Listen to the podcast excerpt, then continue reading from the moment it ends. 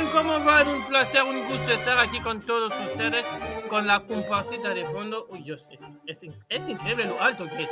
No pensaba que era tan alto. como, como, como, lo, como lo ven para los que nos siguen en YouTube, eh, hoy estamos cuatro, van, vamos a tener dos compañeros más que si el tiempo lo permite se meten. Y como lo dice el título abajo, los latinos para hispanos en Qatar. Así que hoy repasamos todos los nuestros que van a por Qatar. Y para esto, porque esta banda es, una, es un equipo muy grande, siempre tenemos gente por todos lados y vamos a arrancar con el primero de todo que nos visita hoy desde España. ¿Cómo estás, Carlos? Muy bien, muy bien, ¿cómo están? Un, gustazo estar otra vez de vuelta con la Academy ya después de que casi fue un año, yo creo, de ausencia. Y aquí estamos listos y emocionados para, para hablar con toda la selección de Luis Enrique. Yo pensaba que en un año se te iba a pegar el acento, pero no, nada. No, no, eh, mi acento no, no, se, no se va. bueno, como lo, Carlos tiene un acento de latinoamericano, pero como vive en España, así que nos va a hablar de España. Eh, no se preocupen que si después no se meten los compañeros de México, Carlos él mismo nos va a hablar de México. No se preocupen. bueno, vamos a, a, abajo, abajo mío, para los que tienen YouTube, está todavía de fiesta Núñez porque todavía no volvió la compu. ¿Cómo estás, Juan Pablo? Yo la verdad que no caigo del orgullo de estar acá en este programa dirigido por el famoso el Rey Meister. mío! En apenas unas horas nada más llegó a los 8000 seguidores en Instagram. El patrón del mal es amado en Argentina y en diversos lados ahora mismo. Internacionalmente su maldad se expande a gente incauta e inocente para contaminarlo con su maldad. Pero estoy orgulloso de que esa persona sea mi patrón, carajo. Es mi patrón. Bueno, patrón no, porque recordamos que la, la idea de ese podcast la hiciste vos, hombre. Pero vos sos mi patrón. Y yo soy orgulloso de que sea mi patrón sea una persona tan seguida. ¿Listo para el eh, mundial? Sí, obvio. Estoy tranquilo ahora. Ya, ya pasó el repechaje con Australia, pasó el no recuerdos Vietnam. No me tocó vivir eso de vuelta, por suerte. Y ahora, viendo cómo es que se viene el mundial para mi selección, para la selección que llevo en mi corazón, la selección uruguaya de fútbol que va a tener el grupo de la venganza.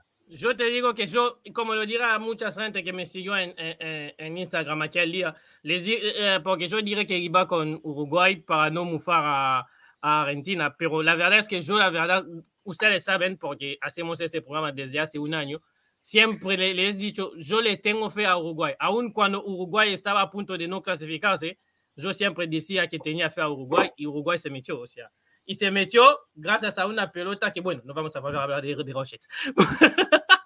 bueno. Bueno, de, el que pase la vida feliz, que acaba de bailar a, a, a, toda Europa porque tenía Italia de lado, que acaba de hacer una riga tremenda goleando a, a los mecánicos de Estonia, a los voluntarios de Finlandia. Hablamos de la escaloneta. ¿Cómo estás, Fede? Hola, Eli. Hola, chicos, ¿cómo están? Este, yo muy bien, sí, este, tranquilo, lo que vengo diciendo desde que empezó la eliminatoria, desde que empezó todo este periplo en esta etapa de la escaloneta, este escalotenatanato, no sé cómo, cómo decir este proceso, este, este régimen este, del, del, joven inexperto, este, tranquilo, paso a paso. Este, es increíble, bueno, sí, es increíble. Es una racha, pero así casi como si como quien no quiere la cosa, ¿no? Se terminó dando este, este, este récord de, de, partido sin perder. Es superando. Scaloni, ¿eh? Nadie lo quería. Creo que superando ya el anterior récord que había sido, si no me equivoco, el de Coco Basile. Sí. Habíamos sido 32 partidos, ahora pasamos a ser 33. Este, y es una eliminatoria muy buena, por debajo de la que hizo Brasil, pero. Que y te queda un nada. partido más de la eliminatoria a jugar todavía, ¿no? Y queda uno con Brasil, que bueno, uh -huh. ahí puede pasar cualquier cosa. Este, pero nada, eso, tranquilo, tranquilo. Yo te lo digo, si lo juegan, tienen que, tienen que ganar uno, porque si es para jugarlo y, y, y, y mirarnos 90 minutos de un 0-0, mejor que lo firmen ya. Es que para mí va a ser, para mí va a ser eh, una extensión, una continuidad de lo que fue el, partido en, acá en Argentina, que también fue 0 a 0, ya los dos jugando en, en chanclas, tranquilos, ya clasificados. Fue, fue casi como una reunión. fue como una reunión. en Australia que lo firmen ya. Sí, fue, como una reunión de, de, egresados, de graduados, ¿viste? Hola, nos vemos, nos, abrazamos, nos, cumplimos y nos fuimos. Eso, fue, todo. Vamos al platito del día. Eh, ahí están los grupos para los que tienen el YouTube. Eh, tenemos latinos y hispanos casi en todos los grupos, salvo en el de Francia. Y, y en el B. Sí, y en el B donde se habla puro inglés, o sea, puro inglés, puro inglés. Por el resto tenemos, tenemos Ecuador en el, en el grupo A, tenemos a Argentina y México en el grupo C, tenemos a España y Costa Rica en el grupo E, y en el grupo F nosotros los añadimos, bueno, los añadimos a ellos y a, y a los del grupo B. Bueno, explicando, en el grupo F añadimos a Canadá, porque, hay un jugador que nació en Uruguay y que dentro del equipo... Pero jugó en Uruguay, se formó en Uruguay. Pero, eh, y también dentro del equipo técnico hay mucho eh, eh, gente que viene de América Latina. En el grupo B añadimos Estados Unidos porque Estados Unidos es uno de los países donde más se habla el idioma que estamos hablando. Y en el grupo B pusimos a Brasil porque es, es latino. Y en el grupo H tenemos a Uruguay. Bueno, cada uno aquí va a presentar un candidato, pero antes vamos a hablar de los que no, no, no pudimos encontrar a nadie para representar, y son Canadá, Ecuador y Costa Rica. Bueno, señores, ¿con quién quieren arrancar? Yo creo que Canadá puede, puede resultar un, un equipo interesante, tomando en cuenta que con todo respeto para, la selección de Canadá, pero hasta hace nada no pintaba en, el fútbol, eh, deja tú a, nivel mundial, en, el fútbol norteamericano, que estás hablando de una de las, de las confederaciones más débiles de todo el mundo. Y, Canadá no pintaba y ahora este, este proceso mundialista sorprendió yo creo que, a propios y extraños, quizás más extraños que, que a propios porque pues tampoco es que sea el deporte nacional. O sea, dudo que, la gente esté tan apasionada con su selección como lo es con otros deportes. o sea, apasionado sí, pero no te voy a decir que es el primer deporte. Porque sí, no, no, no, claro que no. Vivir en, Norte, en Norteamérica, casi todos los países son muy apasionados de, de su país, aunque no saben. O sea, México, por ejemplo, en los Juegos Olímpicos, nadie sabía, entendía muy, muy, muy, bien de lo que era el baile, pero todo el mundo miraba el baile para, para ver lo que hacían los americanos. O sea. Bueno, pero no sé, el, tema es que, para mí es un trabajo de aplaudirse lo de Canadá porque cambiaron toda una, nula tradición futbolística y la convirtieron en uno de los equipos más atractivos de lo que fue la CONCACAF. años, imagínate, 36 años en Mundial. Y, jugando bien, siendo superiores a, los rivales eh, de zona. Ahora, a ver cómo les vaya. Sí, y, y, también tienen a una buena generación, yo creo, porque tienen jugadores por todas partes de Europa esto también ayuda mucho. O sea, eh, para crecer eh, se necesita dos cosas. Jugadores que juegan en grandes torneos y eh, un equipo con un técnico que tiene las ideas. El técnico de Canadá, por ejemplo, ya fue a mundiales con la selección femenina y hasta llegó al tercer puesto con la selección femenina en mundiales y Juegos Olímpicos. O sea, tienen a un técnico que sí sabe lo que está haciendo. Ahora, lo añades que tienes jugadores en el Bayern como Davis, en el Lille de Francia como Wea, no, no Wea, hay, otro, Davis, David, David, no Davis, David, eh, eh. Tiene, tiene, también otros jugadores a distinta parte de, de, de, Europa, en Bélgica, eh, o sea, hacen todo lo que México se debería animar de hacer, o sea, mandar jugadores en torneos por más que no sean tan grandes, pero te da el tiempo para jugar con continuidad a un nivel alto para poder rendir en la selección. Sí, o sea, por ejemplo, eh, otro de los jugadores que estuvo justamente en México y en México no le dio una oportunidad y terminó yéndose al Porto, eh, eh, Eustaquio, que bueno, con, mi, con mi poderosa máquina del Cruz Azul se la pasó lesionado, pero también es uno de los jugadores que, pinta más atractivo. Ahora, también hay que, hay que ver, también ser un poquito realistas y saber que van contra quizás no es el grupo más difícil del, del Mundial, pero tienes a Bélgica, a Croacia y a- e incluso Marruecos. O sea, yo lo veo como, Ah. como, como un grupo Sí. difícil. Te doy Bélgica. eh, Sí, no, Bélgica es superior. Bélgica te lo doy sí, sí, sin discutir. Bueno, Ah, pero Croacia y Marruecos, yo te voy a decir una cosa. Vi a Marruecos y viendo los amistosos de Marruecos, no entiendo cómo Marruecos llegó al Mundial. Porque Estados Unidos les dio un baile, pero un baile. Si no estaba el arquero del Sevilla, Marruecos se comía siete. Siete. O sea, no sé si es que se quebró algo entre la clasificación y ahora o si hay cosas que no pasan, pero si Marruecos juega como jugó los últimos partidos, no tiene ni una chance. Ahora, Croacia habrá que ver porque Croacia es, la, u- es como Bélgica, es la última llamada para todos y después nos vamos. Habrá que ver eso. Es la última llamada y después nos vamos. Añádele que el calendario este año del Mundial es tan raro que Uf. hoy deberíamos estar en el Mundial, pero lo vamos a tener en eh, Noviembre, noviembre, noviembre, diciembre. y que los jugadores van a llegar con solo ocho días de descanso. O sea, puede pasar de todo. Puede pasar de todo. Bueno, Juan Pablo, antes de que vayamos con Costa Rica, ¿qué puedes darnos como datos de Lucas Cavallini? Es el goleador de, es uno de los goleadores de Canadá. Exactamente, jugador de padre argentino, madre canadiense, pero que se vino a formar acá a Uruguay como futbolista y lo hizo en las divisiones formativas del Club Nacional de Fútbol, donde debutó. eh, no, Ah, a- perdón. a, ti no te va a caer bien entonces, ¿eh? ¿Cómo? A ti no te va a caer bien entonces, ¿eh? Salió campeón con Peñarol, me cae hermoso el hombre. ¿Cómo? Tra- ¿Traicionó a la patria? Obvio. Arrancó con Nacional y terminó con, con, con, con Peñarol. Peñarol. No, Sí. hombre. Debutó cedido en Juventud de las Piedras eh, y después tuvo un pasaje por Nacional cortísimo, pero se destacó mucho entre 2014 y 2016 en el Club Atlético, eh, perdón, Centro Atlético Fénix, donde fue figura y pico en esos años que, que estuvo. 28 goles en dos años, una cantidad considerable. ¡Wow! Después- 28 goles en dos años. ¡Wow! Sí. Vos, considerá que estamos hablando de un cuadro chico de Uruguay, es mucho. No, Este, no, da igual que sea cuadro grande o chico. O sea, 22 goles en un año son mucho.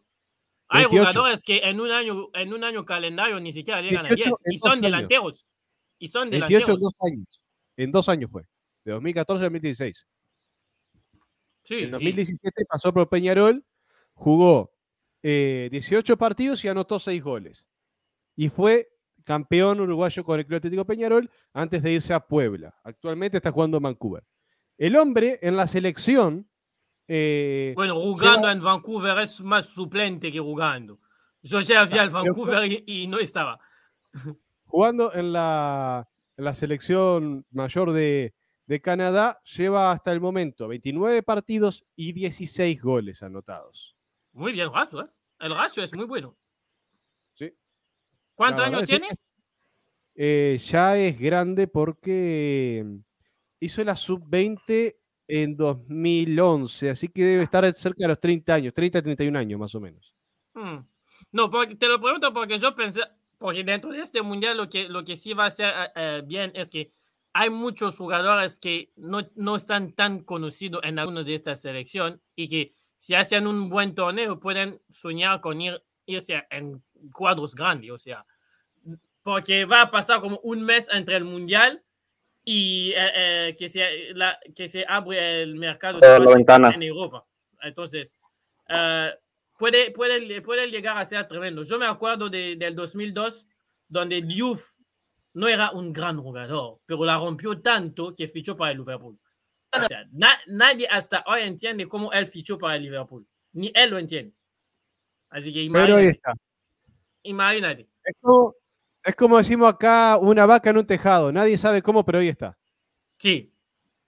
Bueno, el siguiente tiene eh, quizás para mí el grupo más difícil, pero en la historia ya demostró que podía hacerlo porque recordamos que en 2014 tiraron nada más y nada menos a Italia e Inglaterra afuera.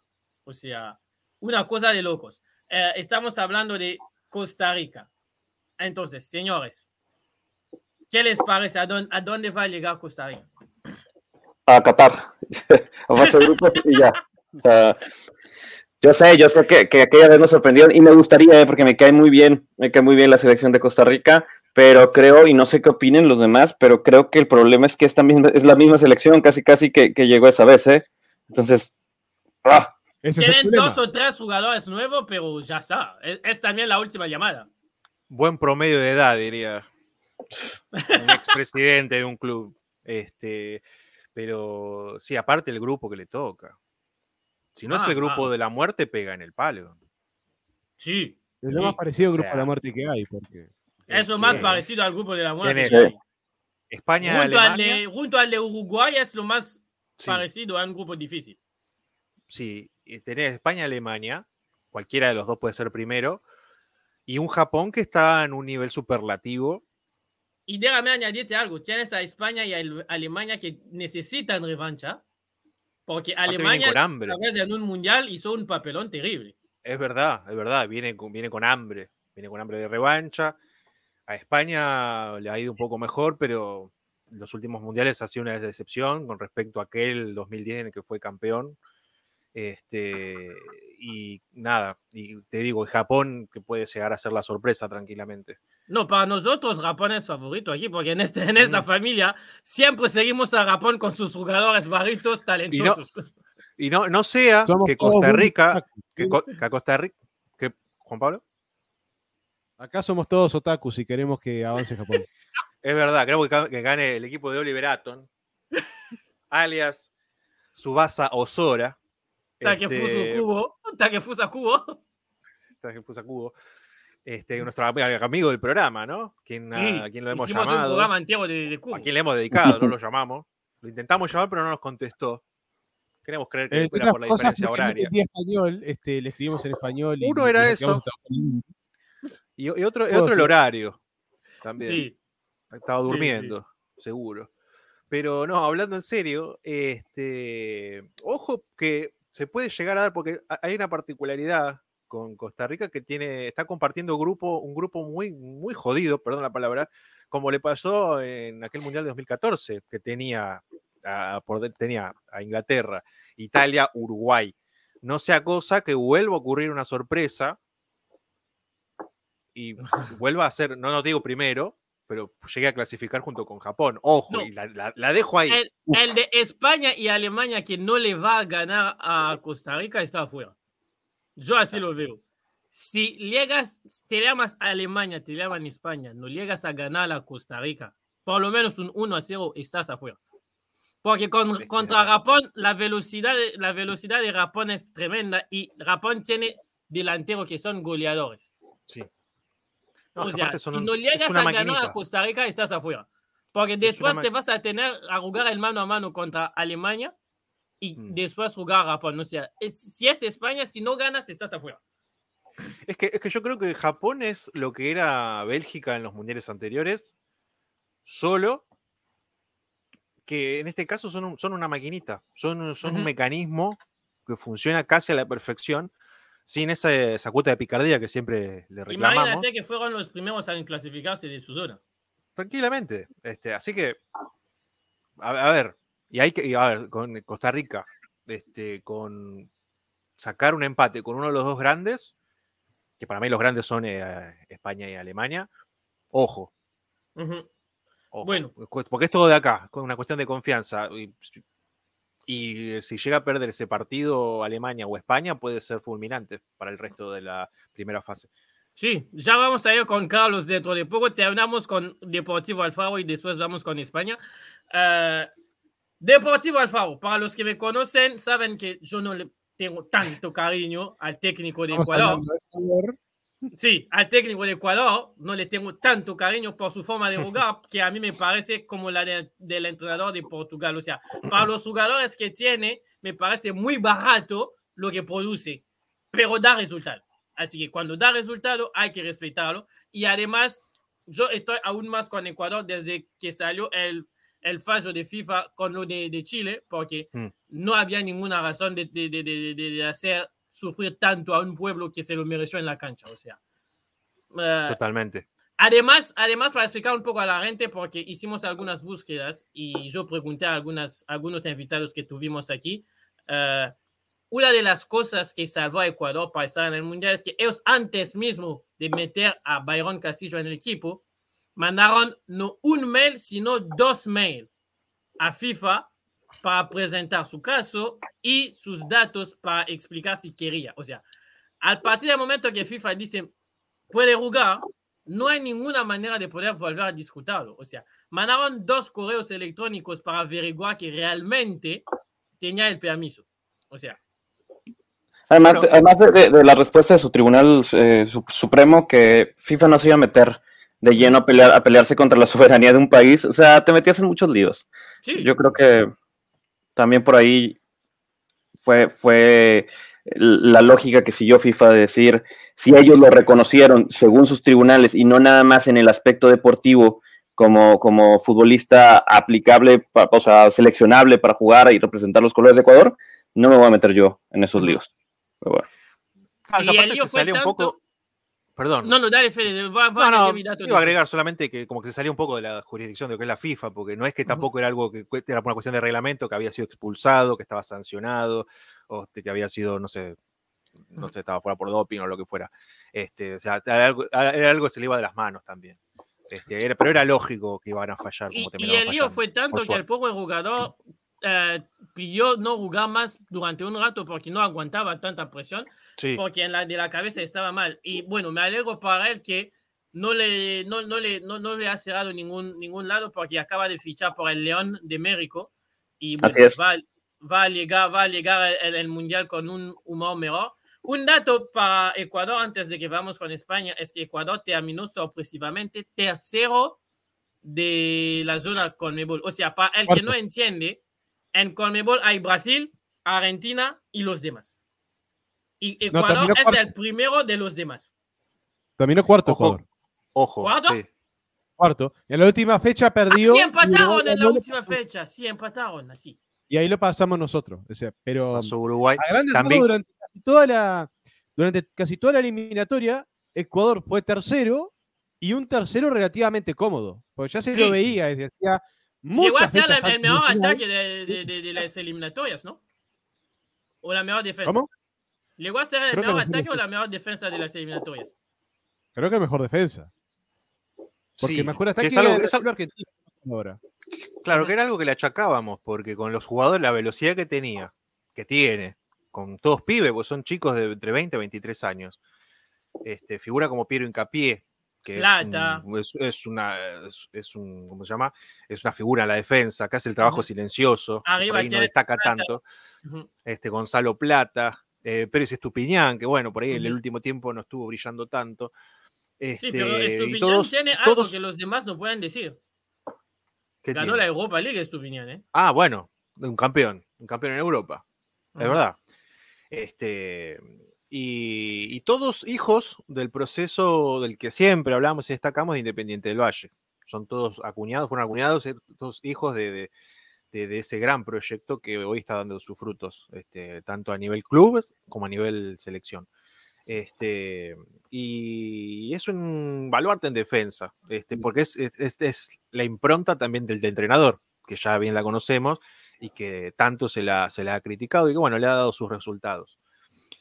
No, Este, hay, hay- en el- hay una cosa, hay una cosa que sí, aunque yo lo critico por la calidad de los Sí. jugadores, es que, como vos lo dices muchas veces cuando analizamos a un defensa, es que si sabes hacer esto, haga esto y listo.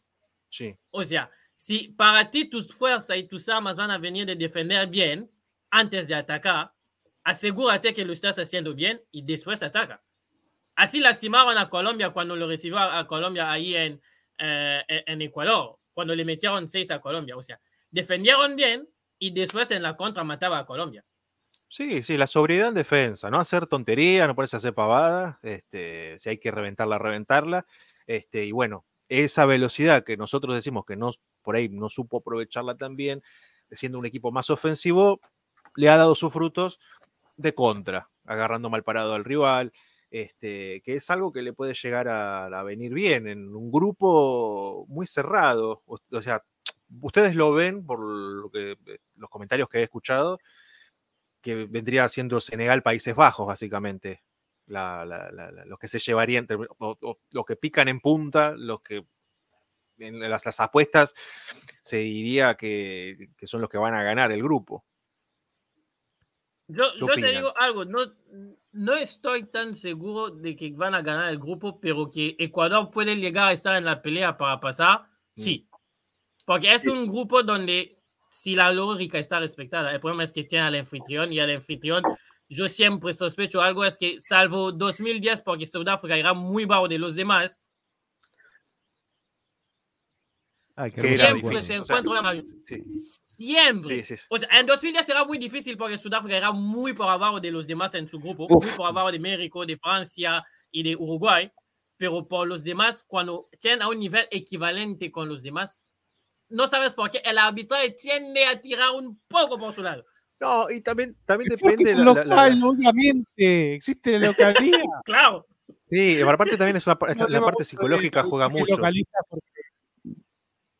Pero el, equipo de, el, equipo de, Qatar es un equipo internacional porque hay brasileños y argentinos. Sí, eso sí.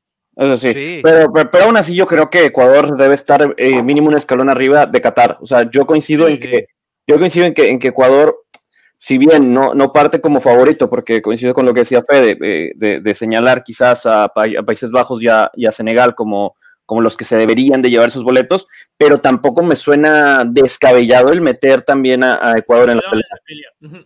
Qatar sí, sí, Qatar sí, yo creo que, que, que bueno, no sé. Bueno, quizás la, la localidad mucho. Para los que no saben, son no solo anfitrión y campeón de Asia. Campeón de Asia porque el torneo en pandemia se jugó a. Ya encontraron. Saben a dónde se jugó el torneo, así que. No, para, para, para, para, eh, Qatar fue campeón de Asia en 2019, antes de la venida de la Copa América acá. O sea, no había pandemia. Ah. Además, además, o sea, ganaban, claro, iba a venir, de hecho iba a venir a la siguiente. A Qatar. Ganaban en Qatar, ¿ves? Sí. Wow. Ah, sí, este. Y después vinieron acá y pasaron vergüenza. Y después fueron a la Copa Oro y llegaron hasta dónde llegaron? ¿A semifinales? En Copa Oro. ¿Cuántos? 2019, creo que fue. Sí, creo cuántos, creo cuántos, ¿no? Eh, en semifinales cayó contra, contra Estados Unidos. En cuartos le ganó a El Salvador y, y te digo, perdió 1-0 contra Estados Unidos. Estados Unidos. Ahí apretado. Y en semifinales, digo. Uh -huh. O sea. Pero bueno, ahora, ahora me gustaría verlo igual este equipo de Ecuador. Este, porque tiene un técnico que sabe jugar estos partidos de Copa. Está bien, no es lo mismo una fase de grupo. ¿no? Yo quiero verlo llegar a un octavos, a ver no. cómo plantea los partidos. El yo tema es que yo, yo, decía que iba a lo psicológico, que este equipo es un poco endeble y en ciertas situaciones uh -huh. tiende a ceder ante la presión.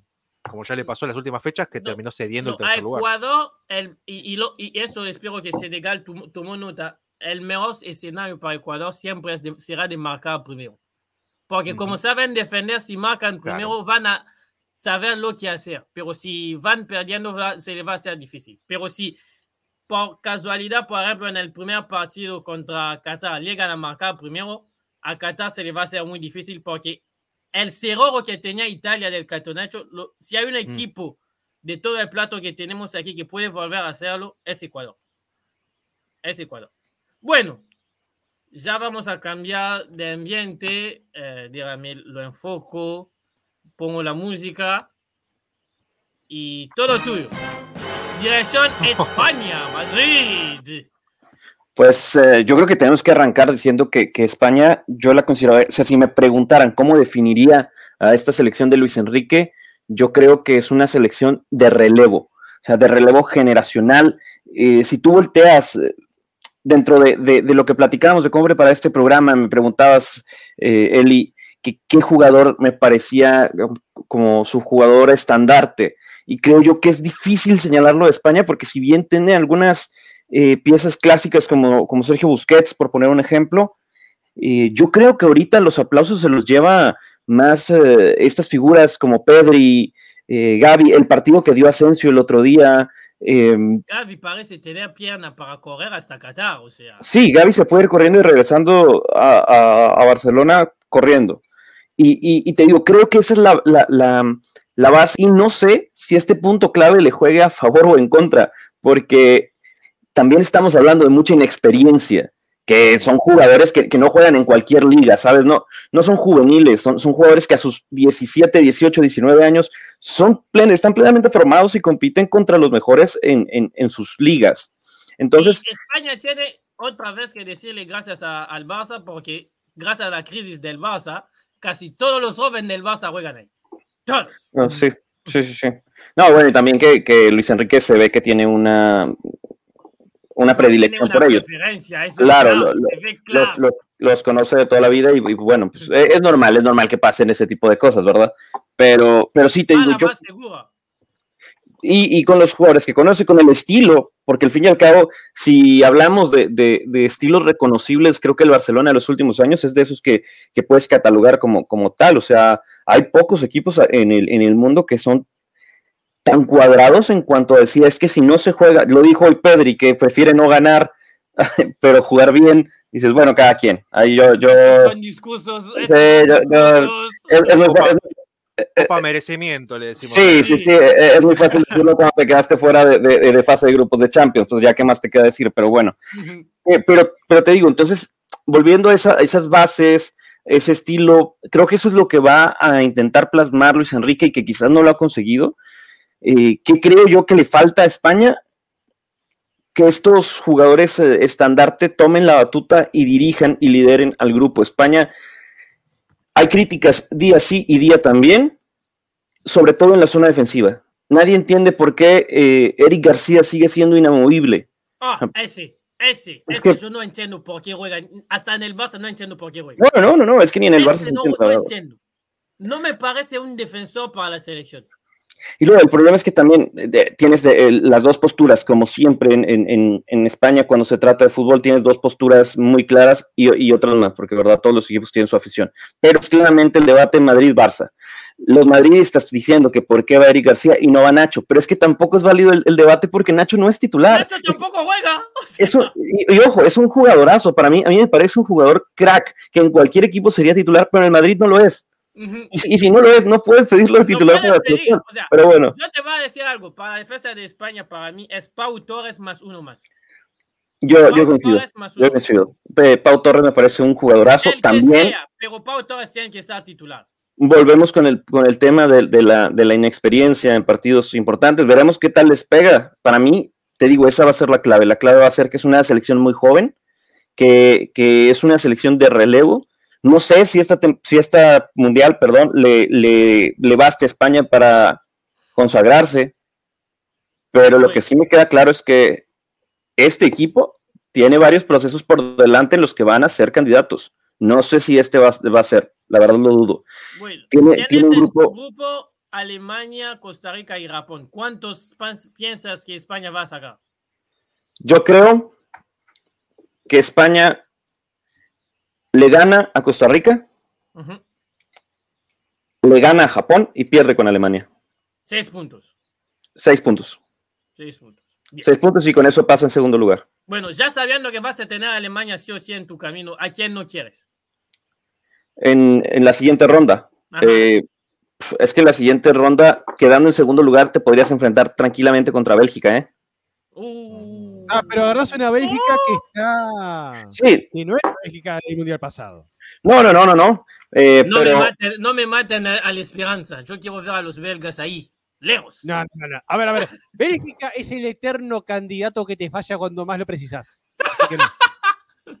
Ahora, si, si Courtois viene en modo Champions, para meterle gol van a tener que estarlo sujetando uno mientras el otro tira puerta, ¿eh? No, te va a decir algo que Bélgica hace bien y que a España para mí hace falta. Bélgica tiene dos nueves.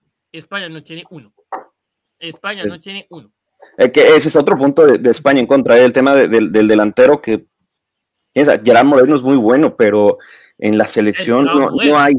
es Gerard Moreno, es, eso el problema. Es que es Gerard Moreno, con todo el respeto a Gerard Moreno, pero es, es Gerard Moreno. O sea. Sí, y que en la selección no parece que haya alguien que levante la mano y que diga yo soy el killer aquí. Pero bueno, eh, entonces yo creo que, que, a Bélgica puede ser que se le gane, debería España, para mí, llegar a cuartos de final. Ese es el eh, objetivo. Sí, para mí ese es el objetivo. Y, ¿sabes qué? para mí eso es a lo que está obligado. Pero ¿qué creo que vaya a pasar? Es que es muy difícil arriesgarte. Yo te digo que tiene nivel para llegar a cuartos de final. No creo que tenga nivel para, para más que eso. Pero el problema es que con estas fragilidades defensivas que venimos hablando de, de Eric García y de que no tienen referentes, que no hay jugadores que, que tomen la batuta y que estás en plena etapa de, de, de cambio generacional, quizás no les alcanza para, para ni siquiera para eso, ¿eh? Y Claro. bueno, eh, en tu grupo parece más claro esta, esta última pregunta que añadimos, pero el rival más complicado Sí. del grupo. Yo creo que, yo creo que hay pocos grupos que, que en los que la pregunta queda tan clara como, como en este. El rival más difícil es sí o sí Japón. No, es Alemania. es Alemania. No me subestimes a Oliver Atom. No, no, no, no, no, no, no, no, se subestima. No, pero la verdad está muy clara la respuesta. Bueno. Bueno, señor, señores, discoteca Ñune es todo suyo. Uh, déjame cambiar. Mira cómo eh, brilla. Está contento. Porque, déjame cambiar Uy. algo. Así, pam. Y quitar a España para meter a Uruguay. 5, 4, 3, 2, 1. Ya. Muy bien, Uruguay. Yo la verdad que lo estoy viendo desde que asumió el tornado Alonso, eh, veo un equipo totalmente distinto a lo que se veía antes. Antes era un cuadro muy pausado, moralmente endeble, donde un golpe duro le costaba reasirse y aún en partidos que podía llegar a abrir. eh, Estoy pensando en los últimos partidos de, Copa América contra Colombia en el Parque Central, contra Paraguay en el Centenario. Ya se lo veía venir desde mediados de 2021, que le costaba abrir los partidos. Donde no entrara una pelota, ya el equipo se desmoronaba. Cosa que desde que asumió el tornado Alonso ha cambiado totalmente. El equipo tiene otra predisposición. Se No metió en juega un equipo nadie. Cállate la boca. Este, yo no hablé cuando vos hablabas, usted no hable cuando yo estoy defendiendo mi selección contra viento y marea. Así que cállese la boca. Los que estamos en el mundial no hablan. Este, una selección que no es tanto de respuesta, sino de propuesta, que sale a buscar algo que Sí, eso sí, años eso sí. y le está dando resultados por los jugadores que tiene. Alonso también encontró muchos jugadores que están estando por fuera del radar de Tavares y que están rindiendo espectacularmente bien. Pelistri, eh, Suárez, eh, el, el lateral. Pelistri, Pelistri, yo siempre te digo que era tremendo Pelistri. Sí, pero Tavares no lo sabía, lo trajo el tornado y está rindiendo. Y acá les voy a pegar un poco con lo de España. Ustedes dijeron, si no juega, no puede ser titular en la selección. Pelistri no juega en su club, es titular en la selección y la dejó. Así que, tomá. Estás jugar. hablando, de uno, estás hablando de dos selecciones completamente opuestas. O sea, Uruguay no tiene, primero, no tiene tantos eh, habitantes como España, eso es uno. Y dos, Déjame Uruguay tiene que sí o sí tener a sus jugadores afuera. Eh, déjame meter el dedo en la llaga cuando yo quiero. Este, ese es otro. Acá estoy siendo un poco malvado. Si tuviera que decir un jugador destacado de Uruguay, yo creo que Luis Suárez, ¿no? Luis Suárez o Cavani, pero para mí, para mí si tengo que uno de los dos, creo que elijo más a Cavani. Ah, yo pensaba que nos iba a decir Betancourt aquí. Salía corriendo de aquí. Ah, pará, pará, pará. Cambio, cambio, cambio. Estaba pensando en delanteros, no. El jugador destacado de Uruguay, de- pero de acá a la China, va a ser Fede Valverde. Por él va a pasar el fútbol de. Uruguay y él va a ser pieza fundamental y clave para que Uruguay coseche los triunfos que va a cosechar. Más por asistencia, generación de juego, lo que sea, pero el loco va a ser clave, el tipo va a ser fundamental. Bueno, en tu camino ya vas a tener a Portugal y a tu queridísimo Ghana, con quien hay cuentas pendientes, y a No, Corea. O sea, o sea, ya vas a tener a Ghana y a Portugal. ¿A quién no quieres en el camino? Eh, si avanzo, no Ujú. quiero enfrentarme a Brasil. No quiero enfrentarme a Brasil. Oh. Entonces vas Cualquier- a necesitar terminar primero, porque Brasil va a terminar primero. Yo cuento con, con que primero. Cuento con que Uruguay quede primero en su grupo y que Brasil quede primero en su grupo. Y cruzando la final, nada más. Y ganarla ahí. Y ser campeón del mundo. El objetivo, porque yo para mí, te, te- te lo diré la última vez, la expectativa que yo tengo, no sé por qué, pero desde, desde que sé que están clasificados, para mí la expectativa es tenerlos en semifinal. Ah, La, la última vez cuando hicimos los cruces, yo le metí en semifinal también, o sea, yo para mí veo a Uruguay llegar hasta semifinal, no sé por qué. No me explica por qué, pero no sé por qué. Yo lo veo a Uruguay llegando bastante lejos. Y con bastante lejos me refiero a por lo menos eh, repetir lo de 2018, que fue un- una serie de cuartos de final, llegar a cuartos. Yo le tengo fe a Uruguay para ganarle a cualquiera del otro grupo menos a Brasil.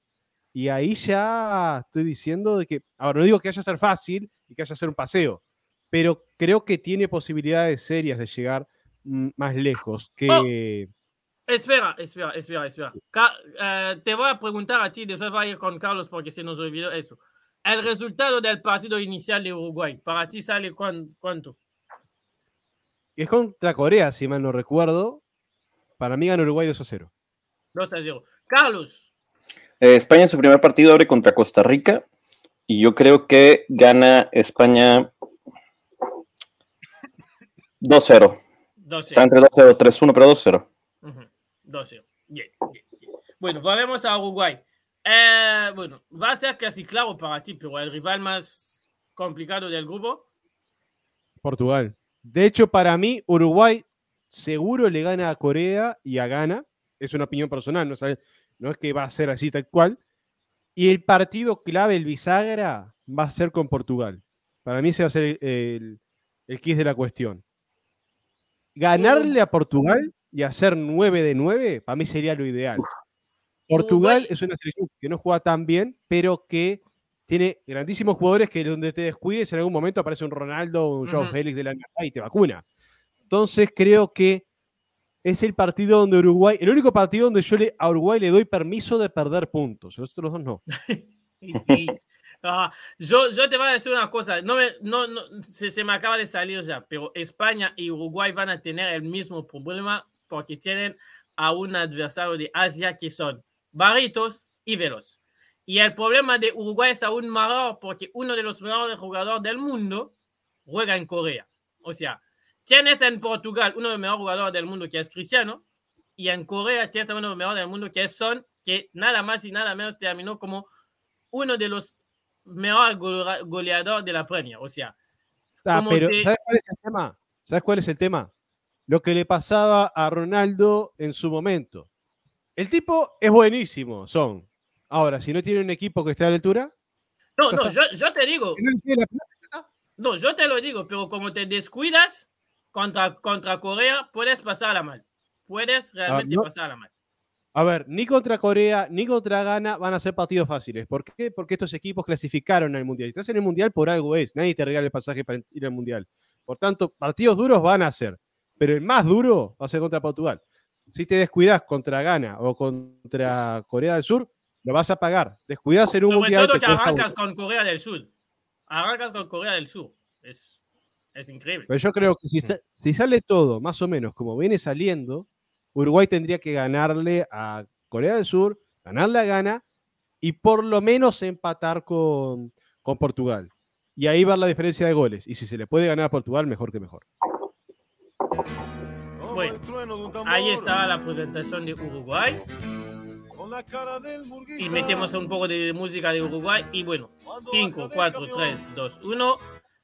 Los, los primos que nadie quiere, porque para los, algunos no, no son latinos de nada. ¡No son latinos! Para el señor se llama soccer, así que para él nada más decir soccer no A ver, a ver, definición de América Latina, que es la definición más vaga, pero a la vez la más exacta de América Latina. Todo lo que está de Estados Unidos para abajo. No, yo te voy a decir una la cosa, y esto, y esto me marcó por los Juegos Olímpicos. Es que eh, hay un canal de, te- de tele famoso, eh, no voy a decirlo para, para no discriminarlos, eh, de- hacía los cuentos de la media diciendo los latinos y al lado metía esta- los medias de Estados Unidos. Y yo fue como, si casi todos estos países están en Estados Unidos y Estados Unidos tiene más gente aquí que habla español que estos países, ¿por qué no lo metes ahí? O sea, a mí me pareció tremendo. países, país. A, a- a- a- mí me pareció tremendo, tre- tremendo, tremendo eso. Y bueno, eh, también hay que recordar que según los jugadores de la selección de Estados Unidos, cuando concentran, uno, el idioma que más se habla después del inglés es el, es- es el español. O sea, esto pasa aquí porque así es la, eh, la sociedad.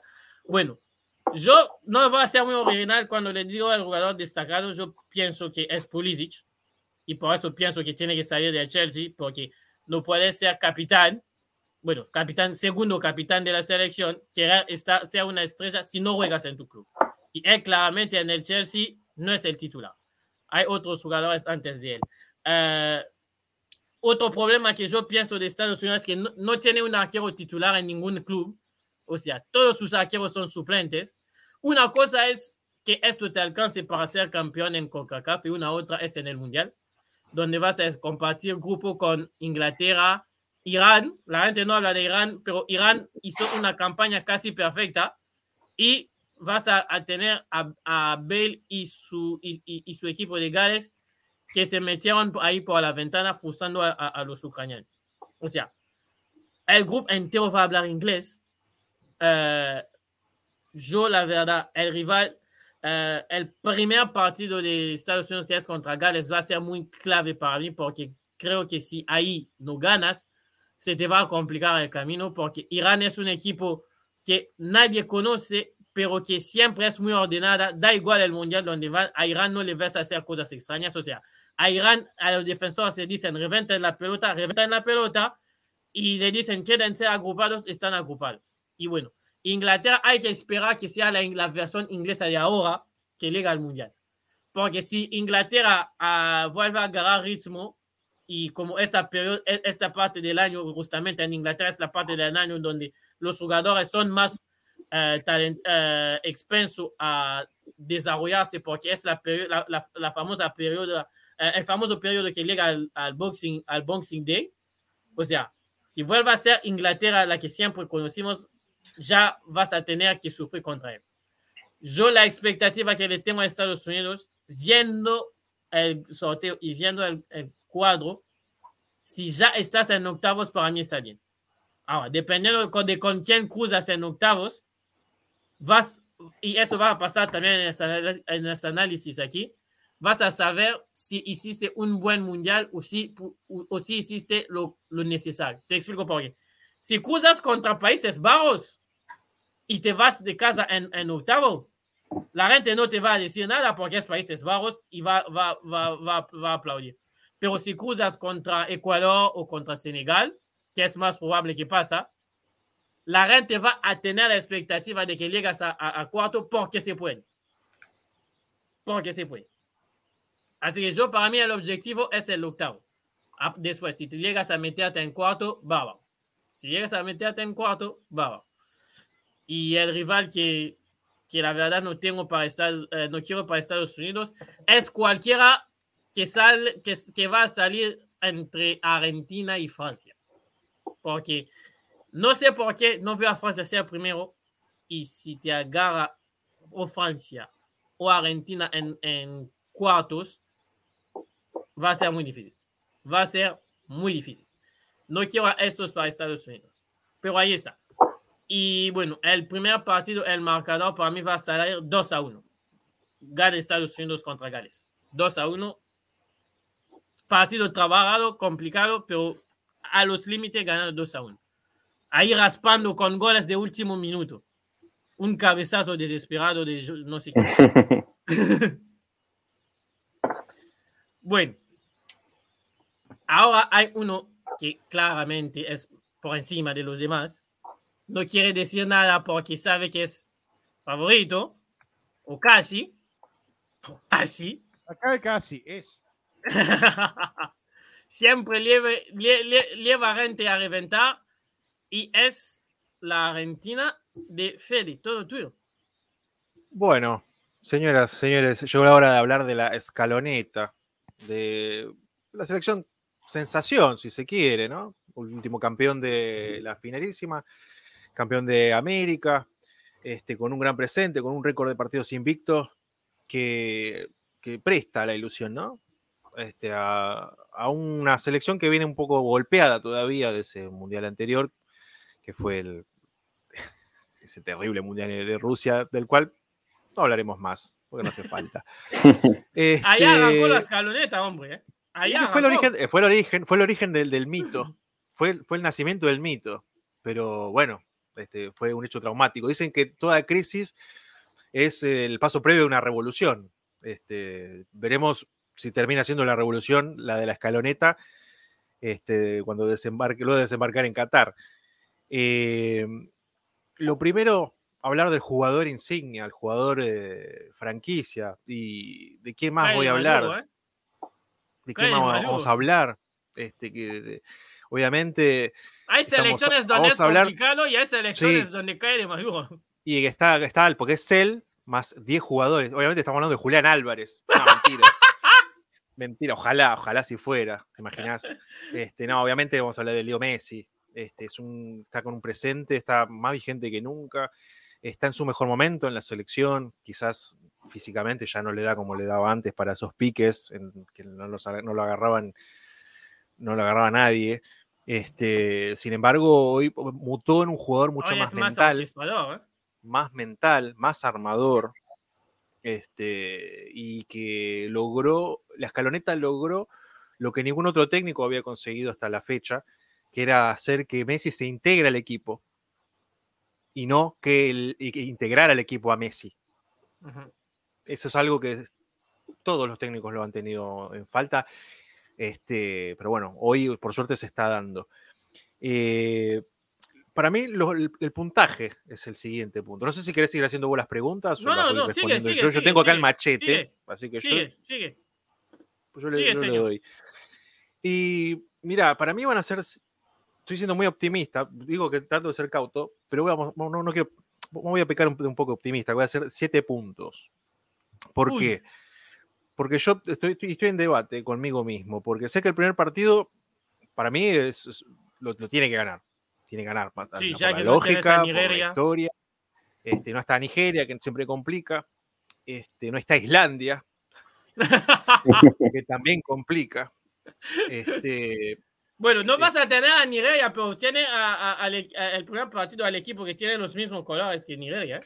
y bueno, ahí por ahí prime un poco la melancolía, ¿no? Capaz que es un equipo que se deprima de golpe al recordar. Y que nadie conoce, su gran amigo. Nadie tiene datos de, de Arabia Saudita, o sea. Y no se lo sigue tanto. Pero me imagino que sí, la escaloneta, Scaloni prepara, se mira todos los partidos. No, yo creo que sí, el primer partido lo vas, a- lo vas a ver llevar adelante. El tema, lo que me estoy disputando es con quién se va a quedar ese punto de esos nueve. Porque recordemos que dije que va a sacar siete. Este, porque yo veo dos escenarios. El primero en el que gana, le gana a México, que es, es prob- es probable, Muy probable. y bueno, muy probable. No, ese. México sí, ese México sí. Pero momento, porque si llega ya habiendo ganado los primeros dos partidos, al tercer, generalmente cuando le toca un equipo al que es de más cuidado, eh, tiende a ser un partido de prueba, en donde hay variantes, este, no, no, no, juegan los típicos, lo- lo- los titulares, y ahí probablemente se juegue con una marcha menos, que tendería al empate. El otro escenario es que México logre robar un empate, porque es una selección que ya, nos, ya la conoce a la selección argentina. Eh, Es habitúe también en los mundiales. Este, si bien ha salido grosa la selección argentina, no sin vender cara a su derrota la selección mexicana. Este, y Lo a bueno Argentina en es los que- mundiales le ha costado. Lo ha, lo ha superado, pero le ha costado, bueno es no ha que sido fácil. eh, México es segundo partido, o sea, si Claro. ganas a México te clasifica. Y hay que ver también, Sí. Claro, sí, sí, y hay que ver también cómo viene del partido con Polonia, porque imaginemos que también gana su Uh, partido con Ese Polonia, partido de México, la tataneta envalentonada, y agárrense. Este, para mí es más probable el primer escenario en el que se le gana a México y bueno, y después se va con más cuidado con Polonia. Este, esto me, me- me- me- me transporta a la última pregunta, que es el, el- el equipo más difícil del grupo, o el rival más difícil del grupo, que también está uh, sí, entre a, a- a ti, a Yo- ti se, se te hace complicado elegir uno, ¿eh? Sí, sí, porque está, para mí está parejo entre esos dos. Eh, Polonia por, la, por el desconocimiento, porque tiene una figura, tiene a su jugador insignia, que es eh, mi amigo Roberto Lewandowski, que te puede resolver el solo un partido. Ahora, si no se encuentra, este, bueno, Bueno, ya vimos las limitaciones también de Polonia de, solo depender de él, o sea, en, en la Exacto. última Eurocopa era, era tremendo. sí, lo que está haciendo ahora en la liga no está, no, no, no, es, no, no- no es muy prometedor tampoco. Este, sin embargo, México en lo que respecta su competición, este, cumplió y bueno, clasificó tranquilamente, está bien, no como en otras épocas, ante la supremacía de lo que terminaron siendo las elecciones de, Canadá y Estados Unidos. Este, pero hay tiempo para prepararlo a los equipos. Entonces es. Yo, yo me la voy a jugar por, por, por, Polonia. Este, por solamente para elegir uno. Este, ¿Cuántos puntos van a sacar? Yo dije que siete. Sí. Recordemos que siete, porque se, para mí gana los dos primeros y el tercer partido va más tranquilo, a probar, a ver qué pasa. Que es algo que ha hecho históricamente Argentina en fase de grupos cuando le han tocado equipos de, más cuidado. Este, el objetivo, para mí el objetivo sería llegar a jugar siete partidos. O sea, llegar a la final de vuelta. No necesariamente, porque vos perdés en semifinal y pasas al tercer partido por el tercer puesto. Partido que no le importa a nadie, pero bueno. Como si, como si es lo que vos quieras que lleguen al, al, al, tercer puesto. No, la verdad que no. Pero es el objetivo. A ver, viendo, voy, voy a tener que remitirme al mundial anterior pero con el papel lamentable que se hizo de no pasar de octavos, lo menos a lo que puedes, lo, máximo yo diría, lo que el techo tendría que ser las semifinales, para no pecar de, tampoco de soberbio ni de tanta, tanta ambición, este, de espacio. Y ya bastante, ¿no? Porque no digo cuartos de final, porque cuartos de final ya ha sido un habitué en la historia de esta selección post-Mundial 90. Es que luego del Mundial 90 hasta el 2014 no había podido pasar de cuartos de final. Así que para mí una semifinal vuelve a ser un, buen objetivo, realista por el presente, posible, este, y cuartos una obligación, pero el objetivo semifinales. ¿Y el rival que no quieras en el camino? Quiero tirar un ratito que capaz le pincha el globo a, a Fede. Siempre me pincha el globo este señor. Em, históricamente se ha dado que el campeón de América nunca es campeón del mundo. Mirá, lo buscó recién a propósito. El campeón de América nunca es campeón del mundo. Perfecto. Si hay, una selección, si hay una selección que reventa la historia, es, es, esta de, de, de, Argentina, porque te acuerdo que Argentina iban 28 años sin ganar ninguna final.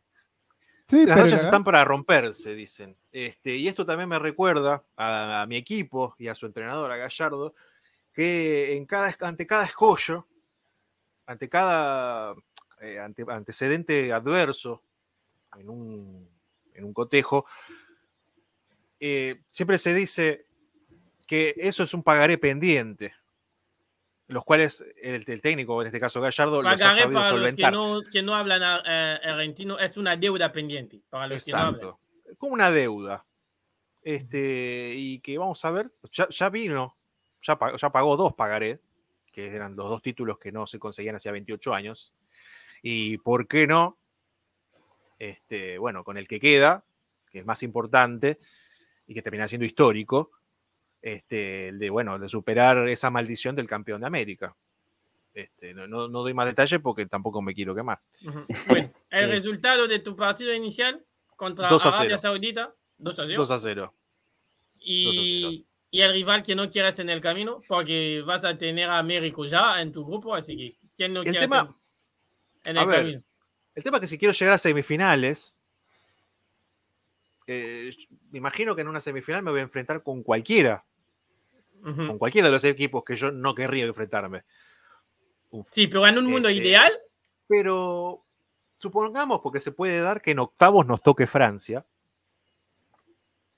este, y siendo el vigente campeón, suponiendo que, rompa el ciclo que el mismo Francia inició ya por 2002, siendo eliminado en primera ronda luego de ser campeón, este, hablando de pagar pendiente, este, yo diría que Francia. Francia, para mí Francia. Yo no sé, no importa, no, importa cómo sé por qué, pero Francia lo veo fijo segundo del grupo. Bueno, ahí tenés. Yo no lo quiero. bueno, es probable. Al que yo no quiero es a Francia. Porque Francia está pasando por lo mismo de Portugal. Tiene una generación de buenos jugadores, pero tiene un entrenador que es muy, ¿cómo decirlo sin, sin parecer un insulto? Muy tacaño, muy tacaño. amarrete.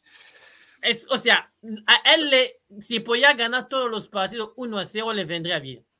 O sea, él es, vamos y ganamos y ya. Él no Hubo es un campeón de así, ¿eh? lujos. hace pocos mundiales. Sí, España España. campeón así. España.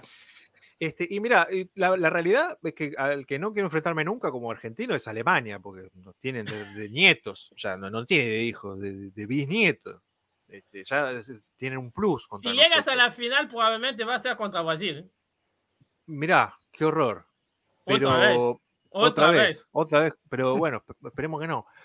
Pero, a ver, el- el- el ma- lo más probable, el más probable que toque es eh, Francia en octavos, así que no quiero que se vuelva a repetir. Bueno, Así que yo elijo Francia. Francia. Bueno, nos quedan Bra- eh, Brasil y México, porque los compañeros no aparecieron. Vamos a hacerlo juntos y bueno, después vamos a, a responder a una pregunta que es, para ustedes, ¿cuál de todos los latinos y hispanos va a llegar? ¿Quién de todos va a llegar más lejos? ¿Quién de todos va a llegar más? Bueno, Brasil y México. Ah, vamos a arrancar con México porque ya estábamos en el grupo de México. Ah, Carlos, tú como nacido en México, sé que con la distancia y el, el cambio horario quizás no viste a todo, pero, Bueno, pero- ¿tienes realmente fe a esta selección? Eh, digo, no, no vi los juegos en vivo, pero veía las repeticiones siempre al otro día y todo esto, ¿verdad? Que quizás no es lo mismo, pero la respuesta sería un rotundo no, pero es que no, no por, por esto que, he visto en este periodo, es que desde que llegó el Tatas, yo dije que, que no confiaba en este proceso.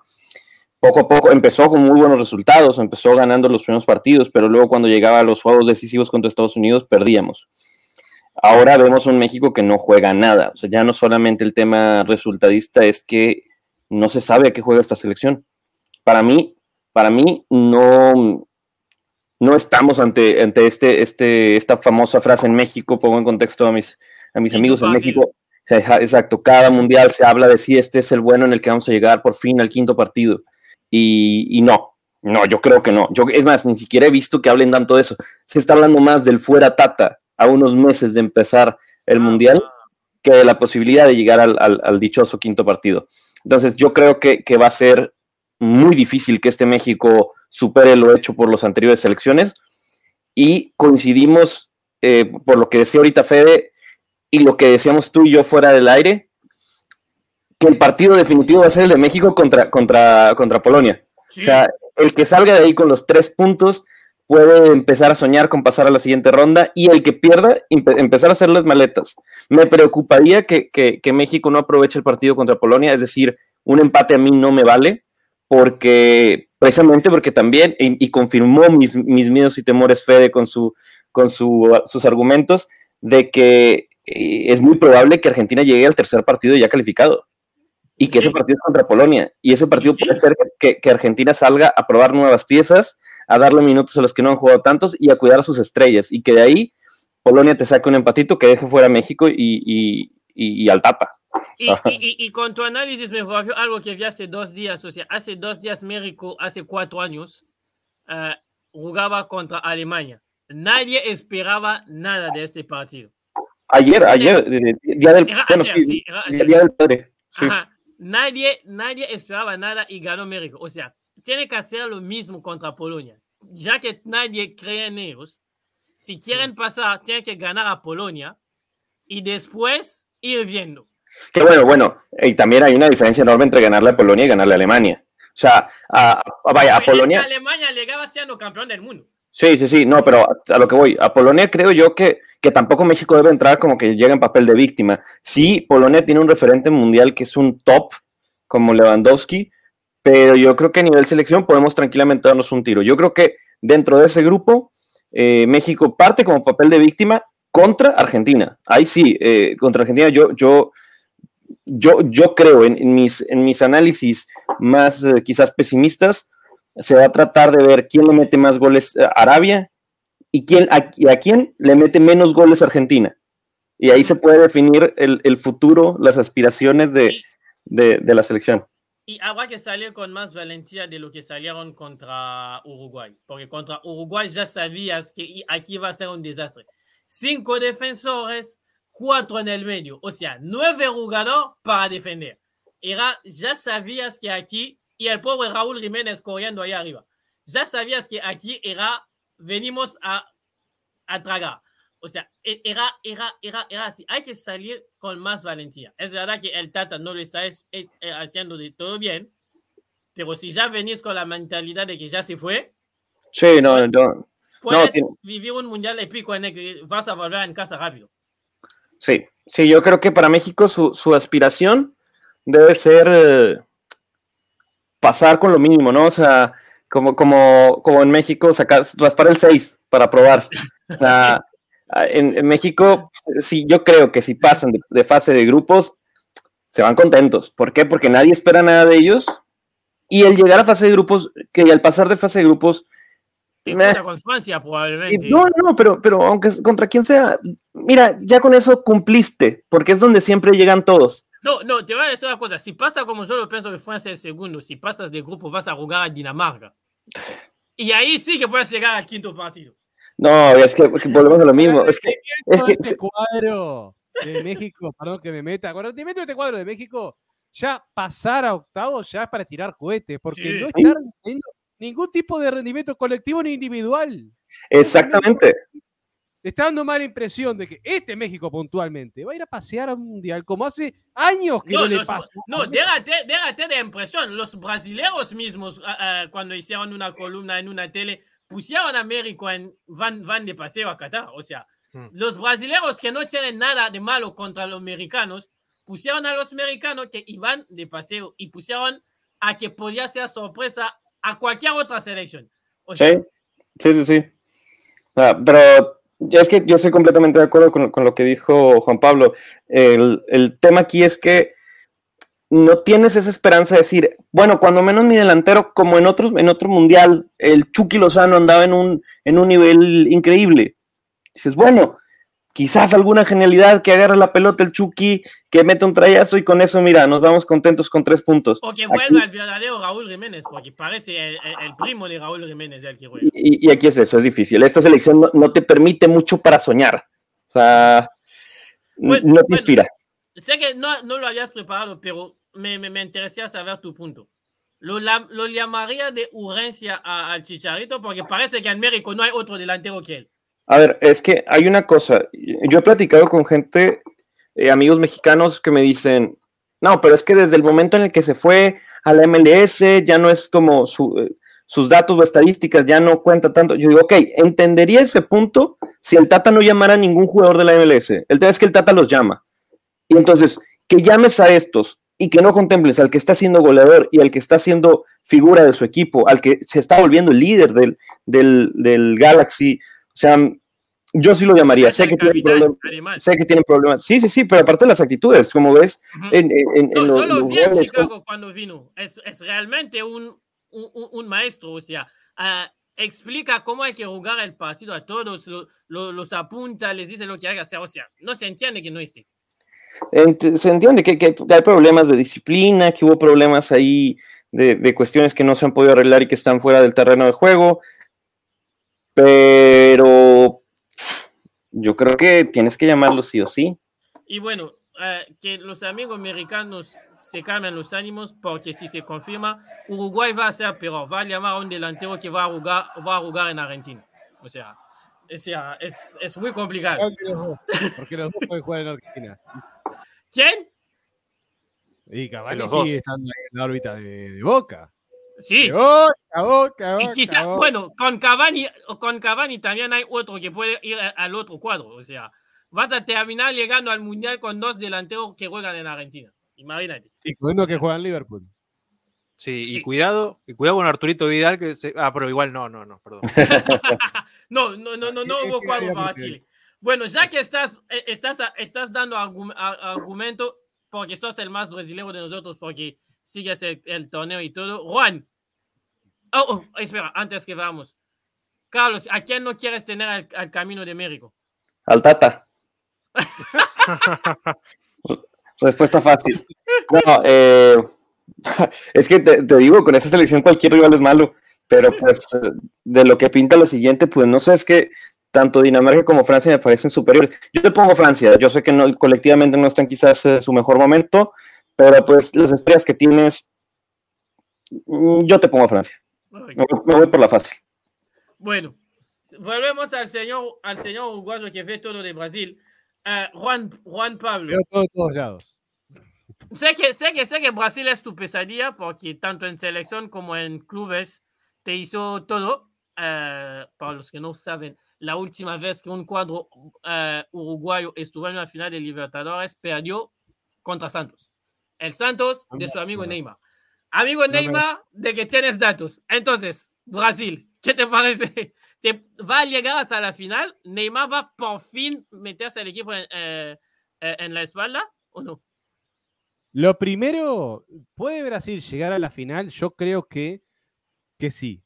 Brasil tiene los jugadores para eso, tiene la confianza para eso y tiene la calidad para eso. ¿Neymar se va a poner el equipo a la espalda? No. Nunca lo hizo, nunca lo hará porque le pesa demasiado. No es un líder.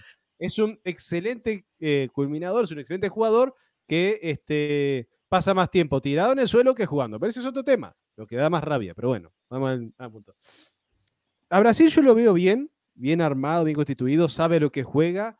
Eh, confirmó que no necesita de Neymar para lograr grandes títulos. Por ejemplo, la Copa América de 2019 lo, la ganó sin Neymar. Este, Claro, él estaba lesionado. No me acordaba de eso, pero sí. Estaba lesionado y además tenía un problema judicial, así que era todo junto. En realidad siempre se dijo que lo de la lesión era mentira para no exponer a Neymar a una situación tensa porque la situación judicial era grave. Le habían acusado de haberse propasado con una mujer. Bueno, Ay, vamos, a, vamos al grano. Eh, Brasil demostró que no está Neymar, pero que si tiene a Neymar, mejor porque es un salto de calidad significativo. Pero aún así, yo lo que veo que le está faltando a Brasil es que este no es un Brasil que pueda comparar uno con el Brasil de 2002, 2003, 2004, 2005, que era un Brasil que era pura magia y puro disfrute y puro gol. Este es un Brasil más técnico-táctico, que, con una sólida defensa y un ataque en bloque que no destila tanta magia, pero es efectivo. Llega y lastima mucho, porque tiene tipos para lastimar tanto. Y De porque hecho, hizo bien la tarea. tiene- Brasil técnicamente tiene pocas goleadas en la eliminatoria, pero a la vez, pocas veces pasó riesgo real de perder un partido. O de hecho, nunca pasó riesgo real de perder un partido. ¿Por qué? Porque se pone en victoria, se pone a ganar y después anda a entrarle a eso. Porque la defensa brasileña está bien ordenada.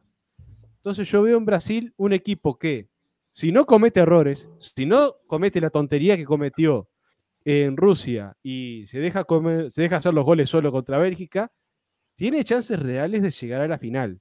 Y, y ahí no sé. No, el problema de Brasil va a ser la elección de su arquero. Si mete a Ellison, para mí está firme. Si mete a el de del City, chao. Más, más allá de eso, pues supongamos que mete a Allison y para mí es candidato. A ¿Sí? Brasil. El talento individual que tiene siempre, que prácticamente parece que levantás una piedra, te salen cinco brasileros, tres de ellos juegan en primera, este, son una bestia. Este, no lo digo por ser admirador de fútbol brasilero y eso, porque lo que pasa. No, porque es la realidad.